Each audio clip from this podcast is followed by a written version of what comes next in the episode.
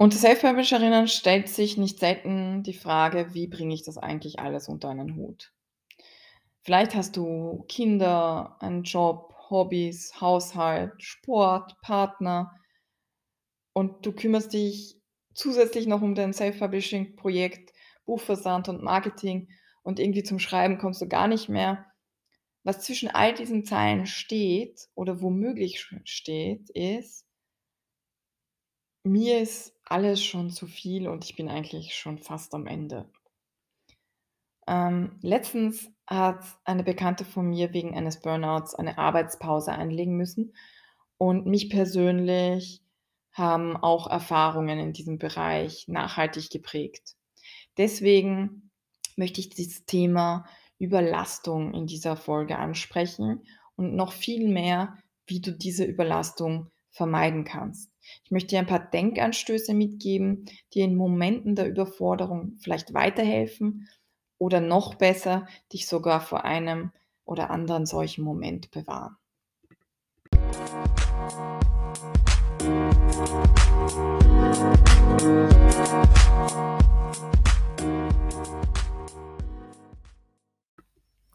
Hallo und herzlich willkommen bei dieser etwas besonderen Folge.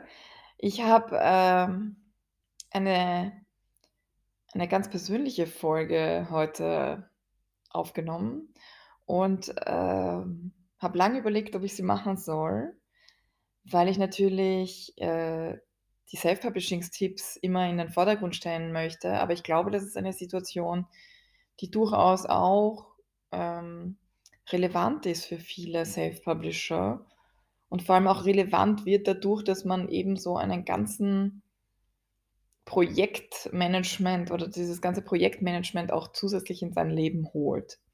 Und das hat mich dann letztendlich dazu gebracht, diese Folge tatsächlich aufzunehmen. Ich hoffe, du hast ein wenig Zeit mitgebracht, denn es wird, äh, auch etwas länger als üblich. Vorweg, äh, ein Disclaimer, also ein Hinweis. In dieser Folge erzähle ich von meinen eigenen Erfahrungen im Umgang mit meinem Burnout beziehungsweise mit Überlastungssituationen.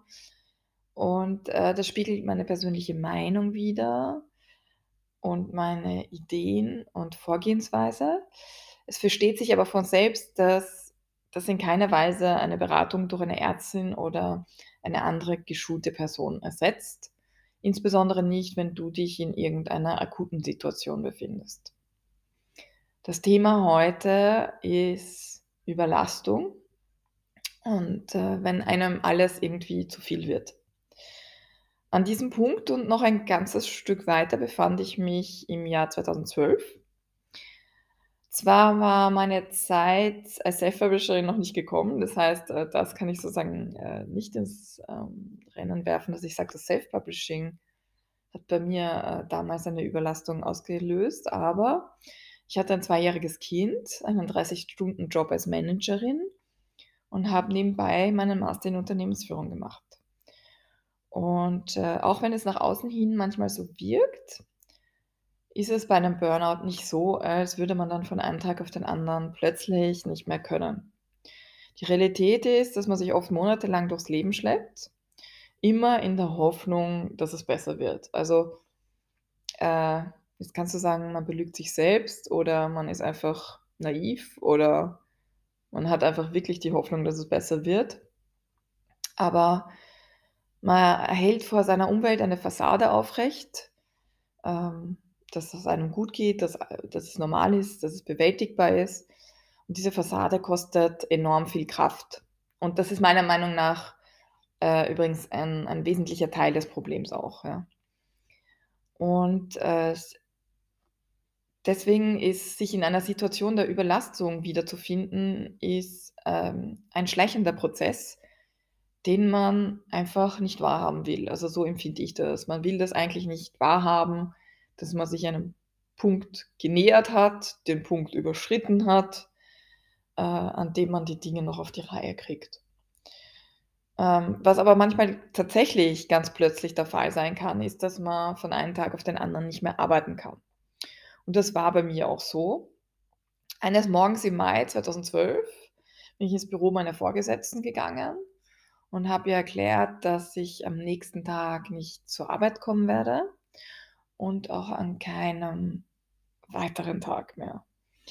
Und das ist natürlich, äh, dann, äh, wahnsinnig hart oder das klingt jetzt auch wahnsinnig hart. Ich habe Gott sei Dank eine wirklich super nette Vorgesetzte gehabt, die auch viel Verständnis hatte. Möchte fast sagen, es blieb ihr auch nichts anderes übrig.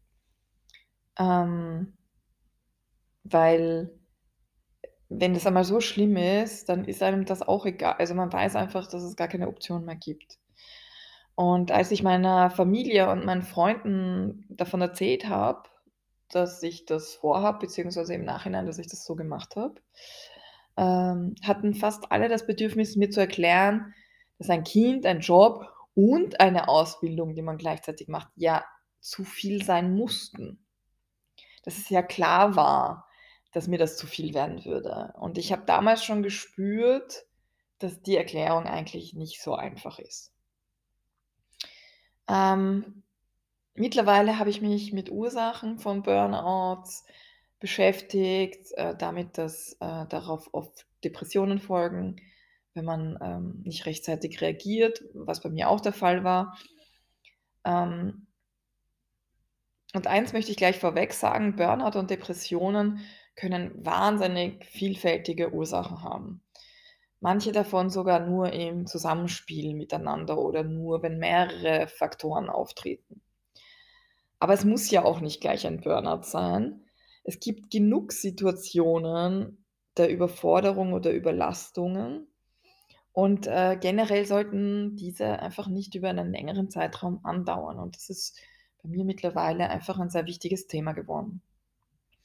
Die Geschichte ist mittlerweile zehn Jahre her und ich äh, kehrte nie wieder in mein Managerleben zurück und beschäftige mich seit Jahren mit der Herausforderung, die richtige Balance für mich zu finden. Einiges durfte ich eben auf meinem Weg bereits lernen und das möchte ich heute mit dir teilen, also meine Learnings, meine Erkenntnisse ähm, und vielleicht das, was ich für mich am praktikabelsten finde und am wichtigsten finde. Deswegen geht es in dieser Folge eigentlich weniger darum also, ich möchte es auch nicht negativ formulieren und permanent von Überlastung und Überforderung sprechen, sondern ich möchte vielmehr in die Vorsorge, in die Präventionshaltung äh, gehen und äh, das Thema Energiehaushalten nennen, ja? Und natürlich werde ich einen gewissen Fokus auf, ähm, die Themen legen, die von denen ich denke, dass sie typischerweise bei Self-Publisherinnen auftreten könnten, ja, also Aspekte. Ein Burnout, ähm, wird oft mit Erschöpfungsdepression gleichgesetzt. Und, äh, ich denke, dass man diese beiden Konzepte, also Burnout und Depression generell, voneinander voneinander trennen sollte. Also, ich glaube wirklich ähm, dass das nicht ein Topf ist und dass das nicht auf dieselbe Art und Weise behandelt werden sollte. Das Thema Depressionen werde ich heute überhaupt nicht ansprechen, ja. Ähm, das ist meiner Meinung nach ein ein anderer Vorgang oder ein eine Folge von Burnout. Was mich beschäftigt, ist eben diese diese Prävention, dieses Balance halten, dieses Energiehaushalten. Und ein Burnout resultiert laut dem Psychotherapeuten Klaus Bernhard ursprünglich aus einem wiederholten problematischen Verhalten, das uns auf Dauer derartig aussaugt, dass irgendwann auch aus angenehmen und schönen Tätigkeiten keine Energie mehr gewonnen werden kann. Das heißt, man kann das vergleichen mit einem Aufladekabel für deinen Laptop zum Beispiel das, wo das Auflaber wo das Kabel einfach defekt ist, ja. Also, es geht dann quasi nur mehr dein Laptop geht nur mehr in Richtung sinkender Batteriestand und irgendwann ist es einfach leer. Und das alleine, finde ich, ist eine harte Erkenntnis, wenn du erst einmal einen, äh, bestimmten Punkt unterschritten hast, also e energietechnisch, also ein gewisses Energielevel unterschreitest, hast du den Akku quasi nachhaltig ruiniert oder wirklich schwerwiegend ruiniert, sodass das Aufladen an sich schon wieder überproportional lange dauert. Und das ist total wichtig und das das ist genau der Grund, weshalb ich die Folge heute mache, ist mir ist es einfach ein wahnsinniges Anliegen, dass die Menschen gar nicht erst so weit kommen. Ich habe natürlich wahnsinnige Antennen, was das Thema angeht und, äh, kaum schnappe ich das bei mir im Umfeld auf, ähm, sage ich den Leuten immer: „Bitte, bitte pass auf, achte auf dich, lass das nicht so weit kommen.“ Ich ich wirklich, ähm ich kann das nicht empfehlen, ja? Der Körper schaltet dann beinhart auf Zwangsmodus und, äh, fährt einfach alles derartig runter, dass du nichts anderes mehr tun kannst, als eine Ruhepause, im wahrsten Sinne des Wortes eine Zwangspause einzulegen. Und das ist wirklich nichts, was annähernd anstrebenswert wäre. Und weil also, wenn man sich diese Beschreibung anschaut und eben dann auch schöne Aktivitäten und Aktivitäten, die man eigentlich mag und als angenehm empfindet, äh, kein keine Energie mehr bringen. Das, äh, erklärt wiederum, weshalb einem eben manche Dinge, die eigentlich Spaß machen irgendwie dann auch zu viel werden können. Also, irgendwann ist dieser Punkt äh, eigentlich würde ich sagen, das ist eigentlich das Warnsignal schlechthin, wenn du an den Punkt kommst, dass Dinge, die dir eigentlich Spaß immer Spaß gemacht haben, die dir eigentlich, äh, Energie gebracht haben, äh, dass das dass selbst die zu viel werden. Dann bist du an einem Punkt, wo es wirklich äh, wo ich wo wo du wirklich alarmiert sein solltest, wo es einfach zu viel wird und wo du absolut die Reißleine ziehen solltest.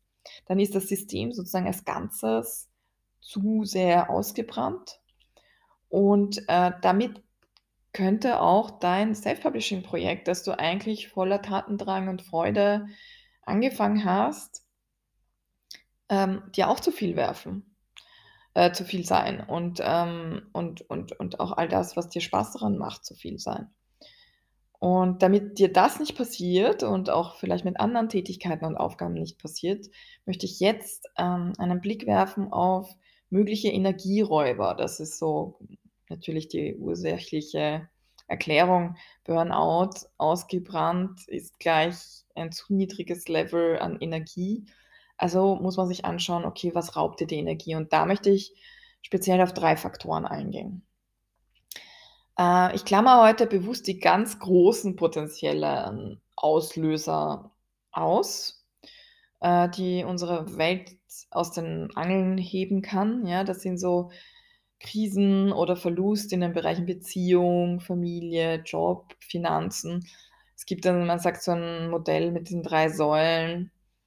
Wenn eine davon, äh, bricht, dann dann wackelt das ganze System. Brechen 2 davon, dann ist es mehr oder weniger vordis vorprogrammiert, dass dass du zusammenbrichst. Das ist eben, äh, Liebe, Beziehung, Familie, solche Dinge.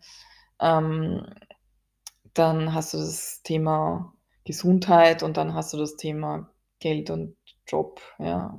Ja, also das sind so die klammere ich heute ganz bewusst auf, sondern gehe in der Podcast-Folge auf, ähm, eben nicht die großen Krisen ein, äh, weil ich davon ausgehe, dass also be bewusst davon ausgehe, von einer sozusagen Durchschnittssituation, in der du keine großen Krisen in deinem Leben zu bewältigen hast und, äh, du dich eigentlich eher so in dem Mindset bist: „Na ja, eigentlich ja, es ist ein bisschen viel los, aber, äh, eigentlich ist ja jetzt grad nichts Dramatisches passiert. Also, ich meine, wieso wieso schaffe ich das denn jetzt alles grad nicht“, ja?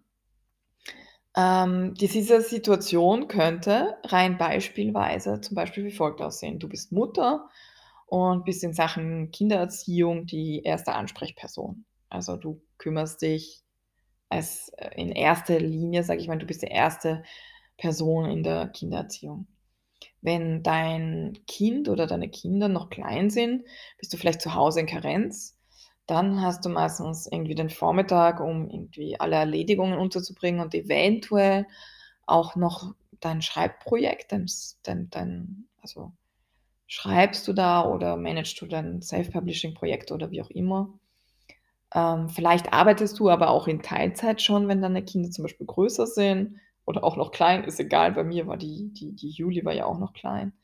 Vielleicht arbeitest du in Teilzeit maximal in Vollzeit, das wäre dann natürlich irgendwie noch aber sagen wir mal in Teilzeit, und dann, äh, wartest du vielleicht damit, ähm, immer auf Randzeiten, sage ich mal, um deine Projekte voranzutreiben. Dann hast du vielleicht schon ein, 2 Bücher im Self-Publishing veröffentlicht und du organisierst deine Projekte eigentlich immer in der Freizeit, so rund um den Alltag mit Familie und Job herum. Und das Schreiben und Veröffentlichen macht dir grundsätzlich Spaß und, äh, glaube mir, das ist vielleicht, äh, ein Thema für 'ne andere Podcast-Folge, diese Projekte, diese Self-Publishing-Projekte erfüllen noch ganz viele andere Funktionen, die dir jetzt vielleicht noch gar nicht bewusst sind, die total positiv sind, ja? Aber es könnte ja sein, dass du dich in letzter Zeit trotzdem fragst ob das nicht vielleicht doch ein bisschen zu viel ist, ob das äh, du fragst dich vielleicht, ob das das alles wert ist, dass du eigentlich immer so 'n bisschen 'n Schress Stress hast, äh, oder ein schlechtes Gewissen oder was auch immer, ja? Also, so, dass du eigentlich das Gefühl hast, es ist dir zu viel 'n Tick. Klingt das irgendwie vertraut für dich? Dann bist du vielleicht schon eben in dem Bereich, wo man eben von Überlastung oder Überforderung sprechen kann, wenn das so 'n Stress auslöst. Ähm, weil in Wahrheit, wenn du sagst, das ist etwas, was dir Spaß macht, was du gern machst, was du wolltest, dann, ähm, sollte das ja kein Stressauslöser sein. Ähm, oder vielleicht positiven Stress mal also, ich rede jetzt wirklich hier von von negativem Stress, ja, wenn ich von Stress spreche. Ähm, es wäre aus meiner Sicht jedoch jetzt nicht ratsam, einfach zu sagen: „Okay, das Projekt ist das, was ich dazu genommen habe. Das ist das, was ich jetzt liegen lasse. Das ist das, was ich jetzt weglasse.“ Äh, weil es ja ursprünglich den den den sozusagen die Eigenschaft hatte, dir Freude zu bereiten. Und warum ich glaube, dass es gar nicht ratsam ist, das wegzulassen, das verrate ich dir gleich.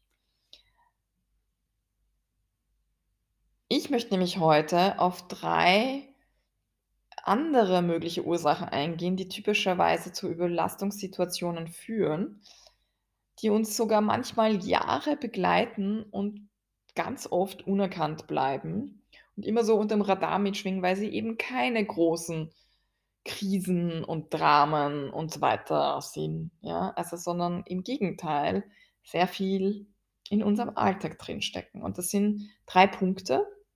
Der 1. Punkt ist habe ich genannt unter alltägliche Zeit und Energieräuber. Das sind so die ich würde sagen, typische Kleinigkeiten unter Anführungszeichen. Äh, der 2. Punkt ist Perfektionismus und der 3. Punkt ist, sich mit anderen zu vergleichen. Und als 1. gehe ich auf die alltäglichen Zeit und Energieräuber ein. Also, dieses Themenfeld alleine ist schon riesengroß und benötigt etwas, ja, du ahnst das schon, Zeit. Also, dieser Punkt benötigt einfach Zeit. Eigentlich benötigen alle 3 Punkte unter Umständen Zeit, aber, ähm, hier geht's darum, herauszufinden, was falsch läuft. Und wenn du das herausfinden musst, musst du erst einmal in die Analyse der Ist-Situation gehen, ja? Das heißt, ähm, ich würde dir empfehlen, deinen Tagesablauf einmal zu dokumentieren. Am besten eine Woche lang pingelig zu notieren, was du wann wie lange machst. Also, was, wann und wie lange. Und danach, ähm, wenn du das einmal 'ne Woche aufgeschrieben hast, so gut es ging und so detailliert, äh, als möglich, dann gruppierst du ähnliche Tätigkeiten. Also, ich würde dir vielleicht empfehlen, das direkt in irgendwie 'n Excel-Sheet oder so, vielleicht nicht grad unbedingt handschriftlich, weil dann musst du's eventuell könnte das 'n bisschen mühsamer werden. Vielleicht magst du's gleich in eine Tabelle in irgendeiner Form eintragen. Ähm weil danach gruppierst du diese einzelnen Tätigkeiten zu zu ähnlichen Gruppen, sage ich einmal, die du unter Arbeitszeit, Freizeit mit den Kindern oder der Familie oder wie auch immer, ähm, Sport, Fahrzeiten, den Haushalt, Hobbys, äh, Schlafen, Fernsehen, was auch immer. Also, ähnliche Tätigkeiten gruppierst du zusammen zu größeren also, zu größeren Einheiten. und summierst dann diese Zeiten auf, die du zu diesen kleinen also, zu den Einzeltätigkeiten notiert hast und summierst das für die ganze Gruppe auf. Und anschließli anschließend gehst du diese Gruppen durch, also eben Arbeitszeit und Kinderzeit und Sport und so weiter und so fort. Gehst die einzeln durch und bewertest sie nach folgenden Kriterien oder sagen wirfst es in den einen oder anderen Topf.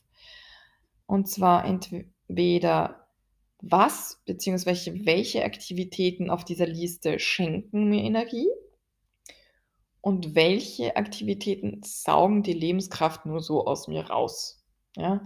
Also, in Wahrheit gibt's entweder Plus oder Minus, ja?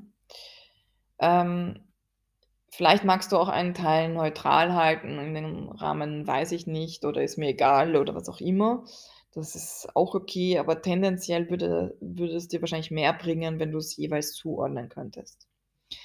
Wenn's Aktivitäten gibt, auf die beides zutrifft, also wo du das Gefühl hast, die die können sowohl Energieräuber als auch Energiebringer sein, dann versuche das noch mal zu verfeinern oder eben in die Einzeltätigkeiten hineinzugehen und herauszufinden, welche Teile daran zu der einen also quasi in den einen Topf gehören, also negativ sind und welche Teile positiv sind, ja? Also, versuch das zu differenzieren. Ähm, wie du dir denken kannst, ist dieser Prozess komplett individuell. Also, für jeden ist das einfach anders besetzt. Für jeden, äh, sage ich einmal, ist sind andere Dinge anstrengend, stressig. Ähm, was für den einen super easy nebenbei geht, kann für den anderen wahnsinnig aufreibend sein und führt dann unter Umständen auch dazu, dass man's vor sich herschiebt, was es dann ja typischerweise noch schlimmer macht. Und, ähm, das heißt, es lohnt sich, dass du ganz ehrlich zu dir bist und das wirklich genau zu notieren, was du tatsächlich tust und wie's dir dabei genau geht. Und achte bei dieser Übung und dieser Einteilung unbedingt ausschließlich einmal auf dein Wohlbefinden, ja? Weil das das ist in dem Fall das Unterscheidungskriterium. Also, was machst du und wie geht's dir dabei? Ist das also eher in 'nen positiven oder negativen Topf zu werfen? Und alleine der Erkenntnisgewinn aus diesem Experiment ist oft augenöffnend. Also, wie viel Zeit man wofür verbringt und was davon einem eigentlich guttut. Aber Achtung, ähm, ich würde dir empfehlen, diese Aufstellung zu machen, wenn du nicht in einer Phase bist, in der du schon dich ausgebrannt oder depressiv fühlst, ja? Also, ich möchte das jetzt noch mal hinweisen, weil eben dieser Zustand deine Empfindungen verzehren kann und du das dann nicht für die Zukunft verwenden kannst, ja? Also, es ist dann sozusagen kein kein neutraler Bericht unter Anführungszeichen, sondern schon ein eine Einschätzung in aufgrund einer Situation, in der der es dir schon nicht so gut geht. Äh, wenn du in so einer Situation bist, bitte noch mal such dir Hilfe, in welcher Form auch immer, am besten natürlich von einem Profi. Ähm, Ziel des Ganzen ist natürlich also dieser ganzen Übung, Energieräuber so gut es geht zu eliminieren, während du den Anteil der Energiespender erhöhst. Also also das Minus runter und das Plus erhöhen. Und vielleicht denkst du dir jetzt: „Ja, so leicht geht das aber alles nicht“, ja? Also, ich ich wirklich, ich möchte nicht abstreiten, dass es mir selbst manchmal so geht. Aber ich kann dir nur raten, dieses Experiment zu wagen und du wirst dich wundern, wenn wa wa was es mit dir macht, wenn du deine persönliche Energiebilanz wirklich schwarz auf weiß vor dir liegen hast. Also, wenn du wirklich vor dir liegen siehst, was du eigentlich alles tust, ähm, wofür du deine Zeit verwendest und wie viel davon eigentlich womöglich echte Energieräuber sind. Und dann wird's dir auch leichter fallen, Belastendes zu streichen, insbesondere wenn du im Gegenzug Zeit und Energie für Dinge erhältst, die dir wichtig sind. Also, wie zum Beispiel das Schreiben, das Illustrieren oder eine andere kreative Tätigkeit.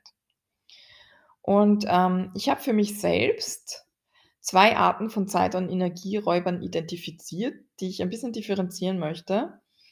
Und, ähm, da möchte ich das möchte ich dir sozusagen als zusätzlichen Denkanstoß mitgeben. Ähm, das das 1. sind das würde ich einfach, ähm, pure Energieräuber nennen. Das sind Tätigkeiten, die mir mit jeder Faser meines Körpers widerstreben und oder mich in kürzester Zeit in ein Häufchen Elend verwandeln. Also wirklich so einmal, äh, ausgelutscht, sage ich einmal. Also, das ist natürlich komplett individuell und das könnte sein, ein Streit mit dem Partner, aber genauso im Stau stehen oder die Buchhaltung machen. Also, es ist ja vollkommen egal. Aber es gibt einfach solche puren Energieräuber, wo wo du in einer halben Stunde irgendwie gefühlt die Energie des Tages wie den Stecker gezogen hast, ja?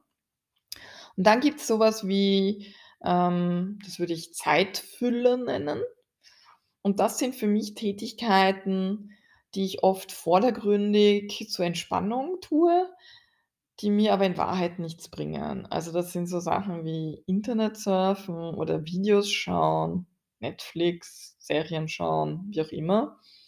Es sind jedenfalls Dinge, die mir die man zwischendurch unbewusst aus Gewohnheit und vielleicht sogar aus Suchtverhalten tut.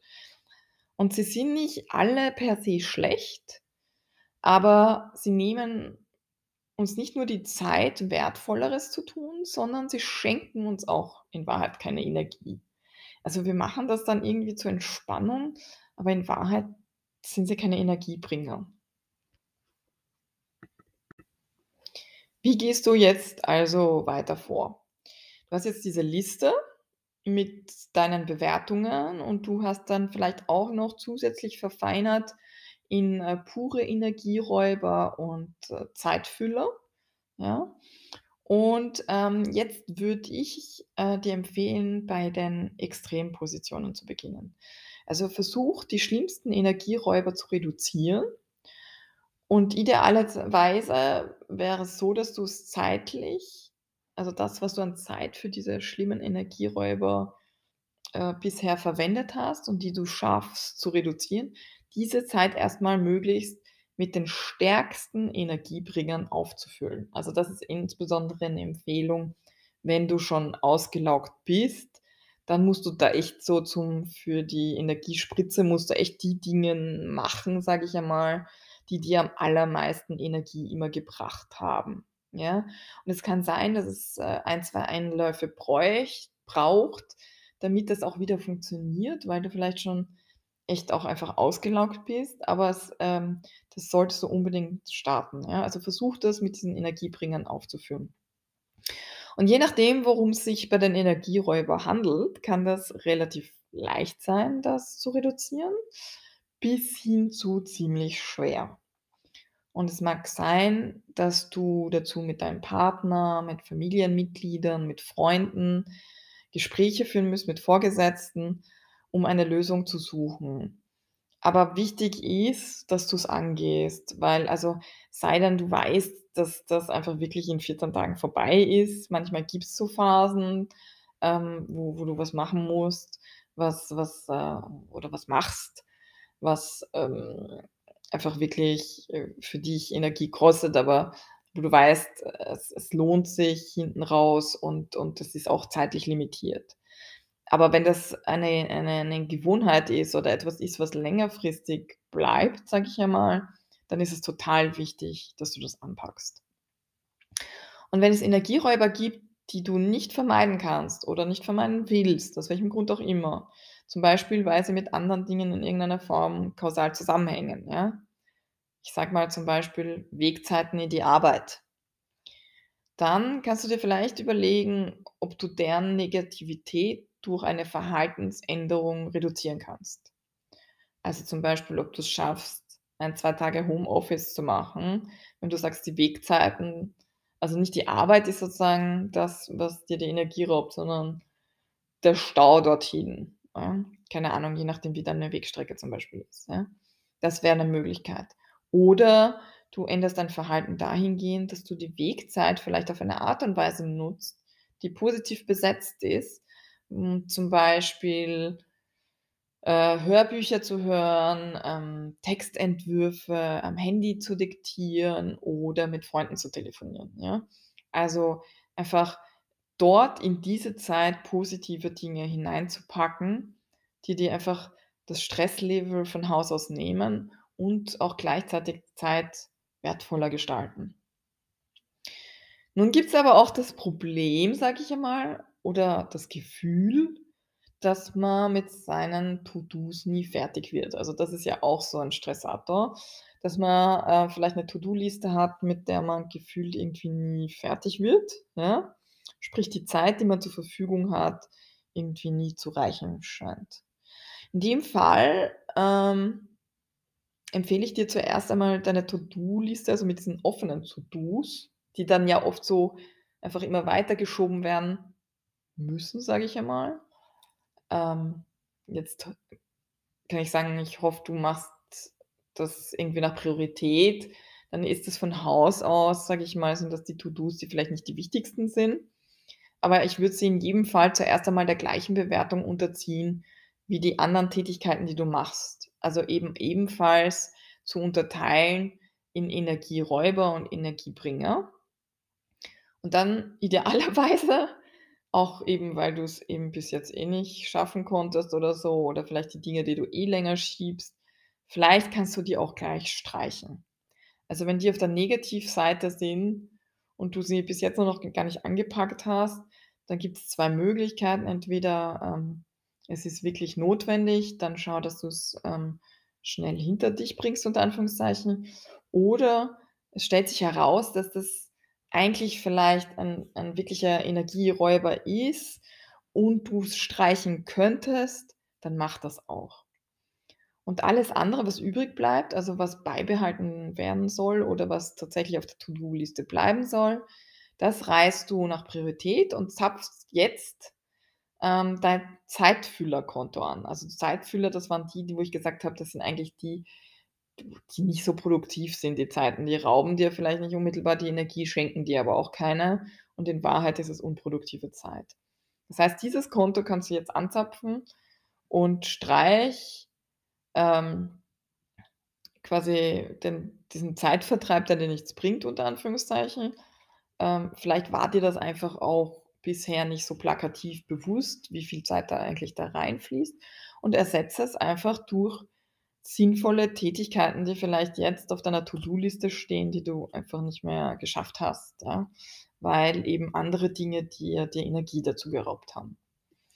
Und, ähm, wenn wir jetzt zurückkehren zu der Frage, ähm, ob das Self-Publishing das Erste sein sollte, das du streichst, wenn du das Gefühl hast, du bist vielleicht in einer Überlastungssituation, dann wirst du jetzt mit dieser Bewertung erkennen dass das einfach eine relative Frage ist. Also, es kommt einfach darauf an, ob das Self-Publishing für dich ein Energieräuber oder ein Energiebringer ist.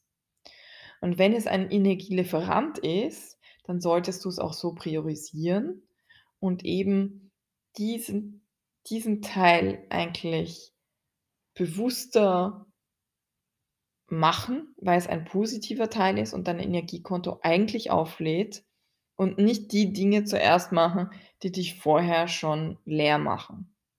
Ja, die dir Energie rauben.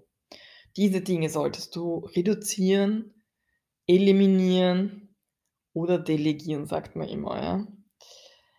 Ähm, mir ist allerdings wichtig, an dieser Stelle zu sagen: „Sei geduldig mit dir“, ja?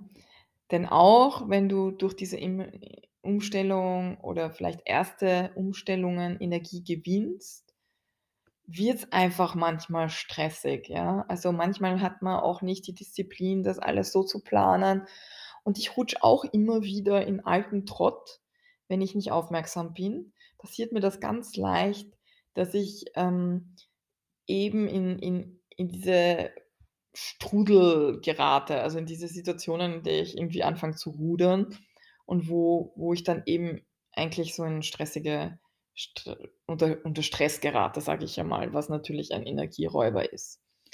Und, ähm, das zu verändern, ist definitiv ein andauernder Prozess, ja?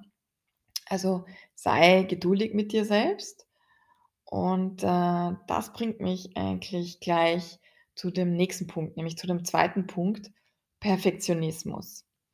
Perfektionismus ist pures Gift. Ich kann's nicht anders sagen. Ähm, Und zwar ist das nicht nur als persönliche Meinung, sondern tatsächlich auch die Meinung, äh, von Psychotherapeuten und so weiter und so fort. Also, ich habe auch wahnsinnig viel zu dem Thema gelesen. Ich habe, ähm hm, Psychotherapiestunden damals in Anspruch genommen und so weiter und so fort. Also, ich habe mich schon etwas mit dem Thema beschäftigt und es gibt einfach keine Auslegung von Perfektionismus in dem Sinn, äh, die die die tatsächlich äh, wo man sagen würde: „Ja, das das ist das ist eigentlich 'ne gute Sache.“ Und Perfektionismus, ähm, werde ich dir gleich erklären, weshalb das eigentlich per Definition einfach nur Gift sein kann. Ähm, Perfektionismus treibt dich dazu, einen Zustand anzustreben, der per Definition nicht von einem Menschen geschaffen werden kann, weil Menschen unvollkommen sind, weil Menschen menschlich sind und menschlich ist das pure Gegenteil von Perfektion. Und, ähm, mir ist ganz wichtig, dass du das jetzt nicht falsch verstehst, weil ich glaube, wir haben auch oft eine falsche Definition von Perfektionismus. Es geht mir nicht um etwas also, das Streben nach Qualität zum Beispiel. Es geht mir nicht darum, dass man etwas abliefern möchte, das einfach eine super Qualität hat. Oder sich Zeit für Reflexion zu nehmen, also die Dinge zu überdenken grundsätzlich. Oder sich einfach in voller Tatendrang in etwas hineinzutigern und wirklich hineinzufuchsen, das ist nicht Perfektionismus, ja? Denn alle diese Situationen, die ich grad beschrieben habe, sind dynamisch und haben für dich und gegebenenfalls sogar für die Umwelt einen Mehrwert. Die sind aktiv gestaltet und die bringen dich voran. Perfektionismus hingegen macht uns starr und bremst uns aus. Und er bringt uns nicht weiter und lässt uns verzweifeln, weil wir dieses unerreichbare Ideal niemals erreichen können. Und das ist endgültig die Konsequenz ist, wir vergeuden unendlich viel Zeit. Also, Perfektionismus ist eigentlich ein unendliches Phänomen, weil du ja nie bei der Perfektion ankommen wirst. Und damit verlierst du so viel Zeit und das ist weder dynamisch noch aktiv noch positiv noch sonst irgendwas.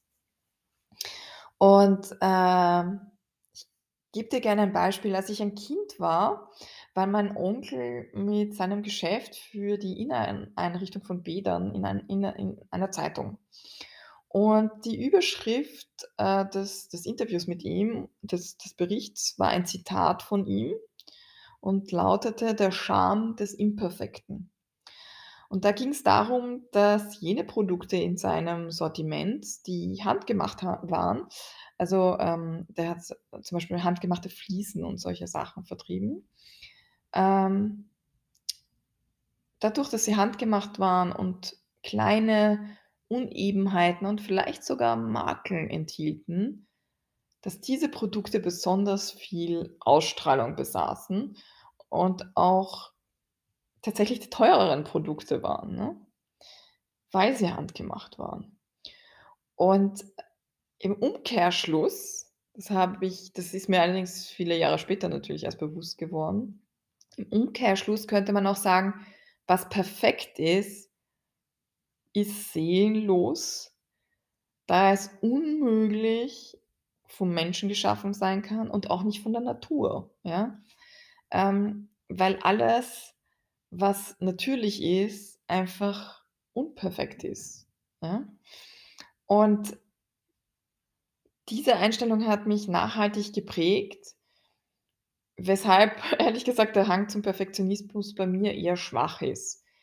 Also, ich glaube, ich habe da, äh, Leute, die zu Perfektionismus tendieren, werden natürlich die die schlampige Seite sehen, sage ich einmal. Also, weil weil natürlich ich einfach bei einem gewissen Punkt auch stoppe, weil weil mir bewusst ist, dass die Zeit und die Energie, die ich dann investiere, um die Dinge noch besser und noch besser und noch besser und noch besser und noch besser und noch besser du merkst, was ich meine, zu machen, irgendwann sich nicht mehr rentieren für mich. Also, wirklich auch energetisch nicht mehr rentieren. Und, äh, manchmal mag das zu früh sein, weil dann passieren Fehler. Fehler sind aber in einem gewissen Rahmen tatsächlich okay, wichtig, bereichernd und akzeptabel. Ja? Hm, wenn du aber zu jenen gehörst, die vom Perfektionismus getrieben sind, ja, ähm, dann möchte ich dir ans Herz legen, dass du einmal hinterfragst, wo der Drang zu dieser Perfektion herrühren könnte.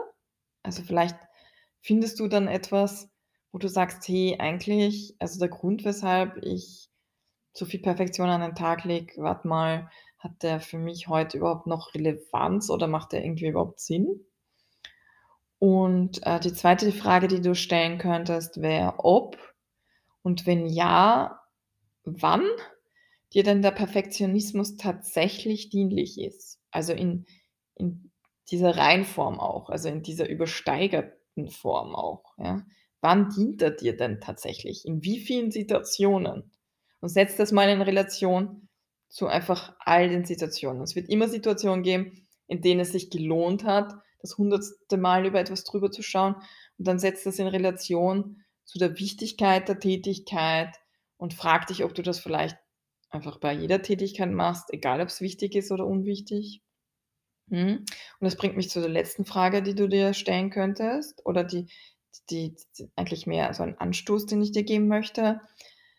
Ähm, vielleicht möchtest du's in Erwägung ziehen, deine Aufgaben mal für 'ne Zeit lang testweise bis nur bis zu 80 %, gefühlt 80 %, ich weiß, das ist schwierig, ja, zu erfüllen, um die restlichen 20 %, die du damit normalerweise verbringen würdest, da in in den Perfektionismus zu gehen, mit anderen wichtigen Tätigkeiten aufzufüllen, die aber für deine Energiebilanz besser und wichtiger sind. Und, ähm, ich habe übrigens eine Podcast-Reihe zum Thema Produktivität gemacht. In der Folge 10, glaube ich, habe ich diese 80-20-Regel von Pareto erklärt.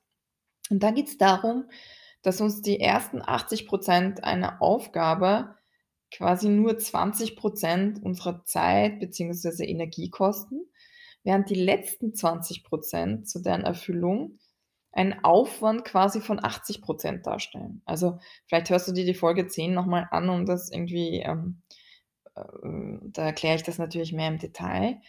Ähm, Sukus ist, es ist überproportional langwierig und anstrengend, den die letzten paar Meter zu gehen sozusagen, ja? Ähm, wenn du schon ein im Grunde fertiges Produkt hast, dann die Verfeinerung von der Verfeinerung von der Verfeinerung noch zu machen. Also, diese ungefähr letzten 20 % sind einfach überproportional aufwendig im wahrsten Sinne des Wortes. Das bedeutet, dass Perfektion per Definition ein enormer Zeit und Energieräuber ist. Und dessen musst du dir einfach bewusst werden, denke ich. Ähm, weil ich glaube, selbst wenn man da ein bisschen an der Stellschraube dreht, also, selbst wenn man nicht 20 % gleich macht wegnimmt, sondern 5 oder 10 %, kann man schon wahnsinnig viel gewinnen, ja? Ähm, wenn ich das in Bezug auf deine Self-Publishing-Projekte jetzt zum Beispiel stellen möchte, dann könnte das bedeuten, einfach um dir 'n Beispiel zu geben, dass du bei der Illustration auf Seite 23 nicht jede Blume nochmals anders platzierst, weil es eigentlich auf das Endergebnis keinen Einfluss mehr hat, dich aber eben Zeit und Energie kostet. Also, rein jetzt als Beispiel für dein Self-Publishing-Projekt. Das ist ein Beispiel für Perfektionismus, der sich einfach nicht mehr lohnt, ja? Äh und übrigens hat dieser Hang zu Perfektionismus durchaus auch etwas mit dem 3. Punkt zu tun, mit dem sich mit anderen vergleichen. Denn, ähm, Perfektion ist oftmals daran gekoppelt, welches Bild man von sich selbst nach außen vermitteln möchte. Also, man denkt überproportional dann viel darüber nach, was denn die Umwelt über einen denken würde, wenn man kein perfektes Ergebnis abliefert. Also, das perfekte Ergebnis ist ja nicht unbedingt immer für einen selbst, ja? Oder ich glaube in der ich glaube, ich habe diese Eigenschaft ja, ähm, recht wenig ausgeprägt. Ich glaube, es geht da nie um einen selbst. Also, provokante Theorie. Ähm, und der dritte Punkt ist eben, sich mit anderen vergleichen. Also, der dritte große Faktor, äh, Energieräuber, sage ich mal, der Faktor, auf den man achten sollte. Ähm, diesen Punkt möchte ich etwas kürzer halten und dir einfach nur Folgendes sagen. Hör auf, damit dich mit anderen zu vergleichen. Jetzt und sofort und immer, wenn du dich dabei ertappst. Und ich verrate dir auch gleich, weshalb es vollkommen unsinnig ist, sich mit anderen zu vergleichen. Ich bin mir ziemlich sicher, dass du dich im Laufe deines Lebens nicht nur mit einer einzigen Person verglichen hast, sondern dass es eher vermutlich eher Dutzende oder vielleicht sogar Hunderte Personen sind. Und jetzt überleg dir einfach mal rein logisch, was es für einen Sinn machen soll, sich als einzelner Mensch mit all den Eigenschaften und Fähigkeiten zu vergleichen, die ein Dutzend oder Hunderte andere Personen haben. Also wie also weißt du, was soll es dir bringen, zu bewundern, was diese Menge an Personen denn besser kann als du oder oder geht das Vergleichen kann man auch nach unten sozusagen, also man kann auch andere abwerten. Ich rede jetzt aber insbesondere von dem andere als besser sehen. Was was hilft dir das, andere zu bewundern, wenn das einfach so viele Personen auf einmal sind, ja? Du kannst nicht all das in dir als Einzelperson vereinen. Das ist schlichtweg unmöglich. Also halte dir das durchaus auch einmal wirklich so plakativ und logisch vor Augen. Ein weiterer Grund, äh, weshalb du sofort aufhören solltest, dich mit anderen zu vergleichen, ist also selbst wenn du die Person, mit der du dich vergleichst, sehr gut kennst, so siehst du einfach niemals das ganze Bild, sondern immer nur einen Ausschnitt, den die andere dich sehen lässt. Und wir alle tragen täglich bis zu einem gewissen Grad eine Maske und bauen Fassaden auf. Und, äh du wirst nie hinter vollständig hinter diese Masken und diese Fassaden blicken können. Du weißt nicht, wie die sich dann fühlen, wenn sie alleine in ihrem Badezimmer sind, ja? Du weißt nicht, wie der Rest ihres Lebens aussieht. Du weißt nicht, was sie quält oder was sie glücklich macht oder du weißt nicht, was sie dafür opfern mussten. Du kannst das einfach nicht in vollem Ausmaß einschätzen. Und deswegen, du hast einfach deine Historie, du hast, ähm, deine Eigenschaften und deswegen ist es aus meiner Sicht besonders schlimm, wenn du dich mit Posts vergleichst, die du auf Social Media siehst, wenn du dich an denen orientierst, weil du dort noch weniger die Personen kennst, weil du noch weniger hinter die Fassade blicken kannst und weil du noch viel mehr einfach nur einen Ausschnitt siehst, den die Person gewählt hat, dir zu zeigen. Und dann gibt's auch noch einen einen dritten Grund, weshalb du aufhören solltest, dich mit anderen zu vergleichen. Ganz einfach, immer wenn du den Fokus auf die Stärken und Sonnenseiten der anderen legst, übersiehst du oder vernachlässigst du deine eigenen. Ja? Weil wenn du immer das du du legst dadurch einfach auch den Fokus auf ein Manko von dir, weil was du bei anderen bewunderst Achtung, nein, da nehme ich jetzt etwas vorweg, was ich nachher sagen will, deswegen also wenn du zu sehr auf dich vergleichst und immer das Gefühl hast, die machen das besser, dann siehst du oder schaust du zu wenig auf das, was du besser machst. Weil wenn du dich vergleichst, ich gebe dir ein Beispiel, denkst du wahrscheinlich ungefähr so: „Schau, die hat schon das dritte Buch in diesem Jahr veröffentlicht und ich arbeite immer noch an meinem ersten.“ Unweigerlich erhöhst du damit die andere Person und diminuierst dich selbst. Weil inhaltlich sagst du eigentlich: ich bin eine Niete, ja? So fühlst du dich dann, wenn du sagst: „Oh, schau, die hat schon das dritte Buch veröffentlicht und ich, äh, habe nicht mal eins. Ich bin eine Niete“, ja? Dass das ungesund ist, muss ich dir hoffentlich an der Stelle nicht sagen. Aber das Schöne an dem Ganzen ist, ist, dass es relativ einfach ist, das zu ändern. Also, es gibt eine relativ simple Lösung zu deinem Problem. Ähm, du musst nur den Inhalt, also dein Denken ein wenig anpassen Und schon könnte der Gedankengang oder das, was ich dir vorgesagt habe, in etwa so klingen: Diese Autorin hat dieses Jahr 3 Bücher veröffentlicht. Was könnte ich von ihr lernen, um ebenfalls rascher voranzukommen? Und schon liegt dein Fokus auf Möglichkeiten, auf Wachstum, statt irgendwie in dunkle Abgründe zu blicken, ne? Also, sie wird wirklich zum die Person wird zum Vorbild, deswegen habe ich gesagt, vorher bewundern. Bewundern, ähm, ohne dass es, äh, sage ich mal, dogmatisch oder fanatisch oder sonst was also, es ist immer wirklich im Positiven zu sehen in dem Fall. Sie wird die Person mit den 3 veröffentlichten Büchern wird in irgendeiner Form vielleicht zum Vorbild und motiviert dich, statt deinen Neid zu nähern oder Neid hervorzurufen.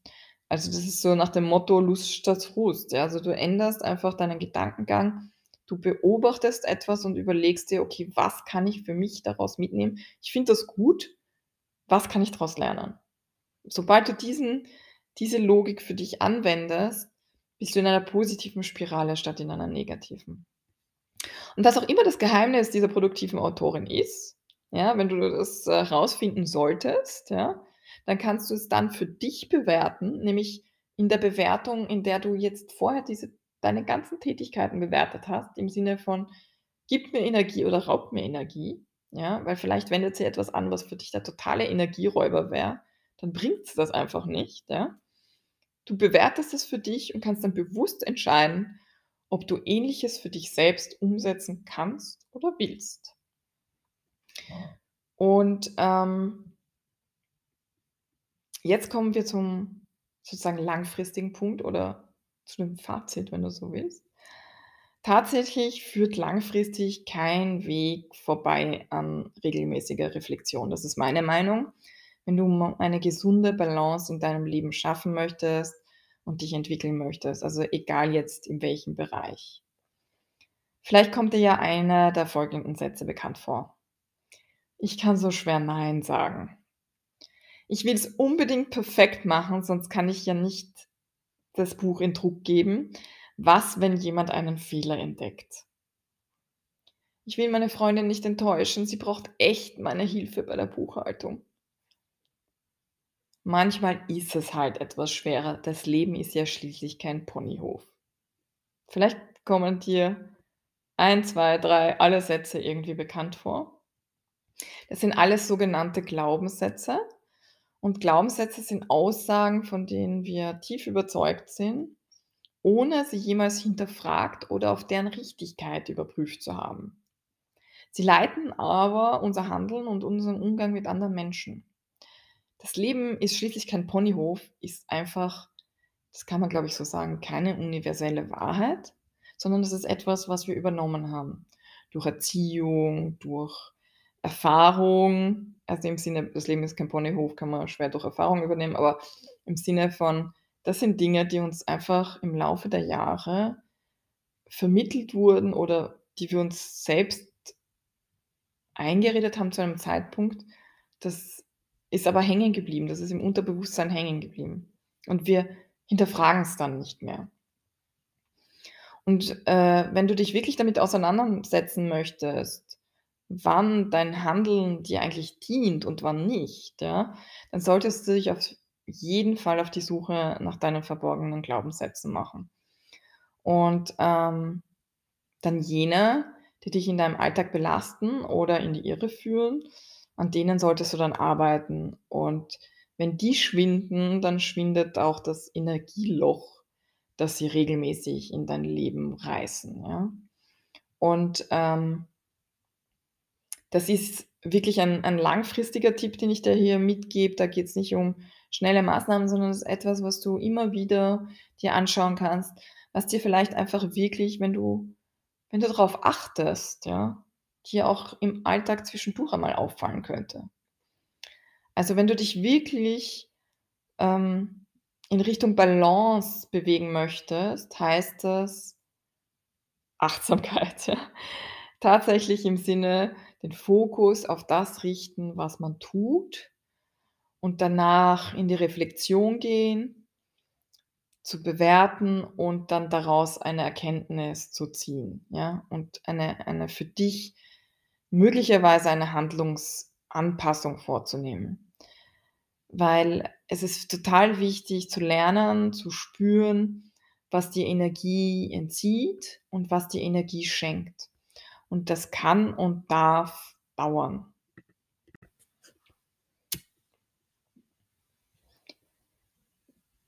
Falls du gerade an einem Punkt sein solltest, wo dir alles zu viel ist, nimm dir wenn du dir für irgendwas Zeit nimmst, nimm dir Zeit für genau diese Reflexion, weil du wirst sie zehnmal zurückbekommen auf lange Sicht. Äh, damit meine ich in erster Linie wirklich deine deinen Ist-Status zu machen, mit mit wirklich, äh, mitzuschreiben, was du tust und das zu bewerten, diese Tätigkeiten und längerfristig, äh, in diese Glaubenssätze mal hineinzuschauen. Aber ich glaube, dieser Ist-Status ist im im Falle, dass wo du das Gefühl hast, du näherst dich deinen Energiegrenzen, ist das mit Sicherheit die Sache, die du wirklich machen solltest. Und wenn ich zurückdenke an die Person, die ich vor 10 Jahren war, so muss ich ganz ehrlich sagen ganz ehrlich sagen, dass ich meine Re Lektionen nicht beim ersten Mal gelernt habe und, äh, auch nicht wirklich beim zweiten Mal. Aber heute erkenne ich tatsächlich früher, wenn es für mich heikel wird und ziehe auch viel konsequenter die Reißleine. Manchmal lege ich auch für ein paar Tage eine Pause ein, um wieder irgendwie in die Ruhe zu kommen. Ideal wäre natürlich, dass ich mich so weit vorarbeite, dass ich gar nicht erst in die Situation komme, 'ne Reißleine also quasi ziehen zu müssen, ja? Also, die Idealsituation wäre eigentlich, sich immer in einem Rahmen zu bewegen, wo wo ich nie in die komplette Überlastung hineingehe. Aber es wird besser und ich gebe zu, dass ich darin bis heute nicht so gut bin, meine Zeit einzuschätzen, weshalb ich öfter mal zu viel versuche unterzubringen. Aber, ähm, es geht in die richtige Richtung und mit mir hat sich auch und ich glaube, das ist 'n wichtiger Punkt, das heute auch noch zu sagen, mein Umfeld entwickelt. Also, ähm es ist ja dann im Endeffekt nichts anderes übrig geblieben, äh, weil ich oder es ist mir nichts anderes übrig geblieben, meinem Umfeld klar zu signalisieren, dass es Grenzen gibt, weil es hat einfach keiner was davon und schon gar nicht die Personen, die dir nahestehen, wenn du bis die an die Belastungsgrenzen gehst oder immer an dieser Grenze dich bewegst. Ähm, ich glaube, sie profitieren deutlich mehr von dir und, äh, ich weiß, dass sie mehr von mir profitiert haben, als ich einfach mehr in meiner Balance war. Ich glaube, das ist, äh, für jeden nachvollziehbar. Mein persönlicher Kompass ist es immer wieder, mich zu fragen, was meine Prioritäten sind. Also, von all dem, was ich gern machen würde und was mich interessiert, weil weil ich einfach weil mich wahnsinnig viele Dinge begeistern, muss ich mich immer wieder fragen: „Okay, was will ich am allermeisten?“ Und ich fühle mich dann auch bei vielen Dingen verpflichtet. Okay, was was wo ziehe ich denn meine Grenzen? Was ist mir selbst am wichtigsten und was entspricht am meisten meinen Werten? Und was bringt mir tatsächlich auch am meisten im Verhältnis zu meinem Aufwand im Sinne von Energieaufwand, ja? Und was kostet mich übermäßig viel Kraft und muss ich einfach dementsprechend reduzieren, weil's so ein starker Energieräuber ist? Eigentlich eliminieren. Also, ich versuche diese Dinge mittlerweile zu eliminieren. Es ist heute nicht unbedingt einfacher als früher, Prioritäten zu setzen, aber der Unterschied ist, dass ich heute weiß, dass es nicht ohne geht. Und ich habe mir selbst geschworen, mich niemals wieder aus eigener Schuld so gegen die Wand zu fahren, also so, ähm, diese Grenze zu überschreiten, dass ich im Burnout lande, ja, weil das einfach ganz ehrlich, ein fürchterliches Erlebnis war und, ähm das einfach eine riesige Auswirkung auch auf die Menschen um dich herum hat. Und, äh, das ist der Grund, weshalb mir dieses Thema so wichtig ist. Und ich wünsche mir von Herzen, dass du diese Erkenntnis einfach früher hast und dass diese Folge dir vielleicht dabei hilft und wenn's nur 'n wenig ist, dir Denkanstöße zu geben und äh, dass, dass du damit mehr zu deiner Balance findest. Ich hoffe, das hat dir geholfen. Bis zum nächsten Mal.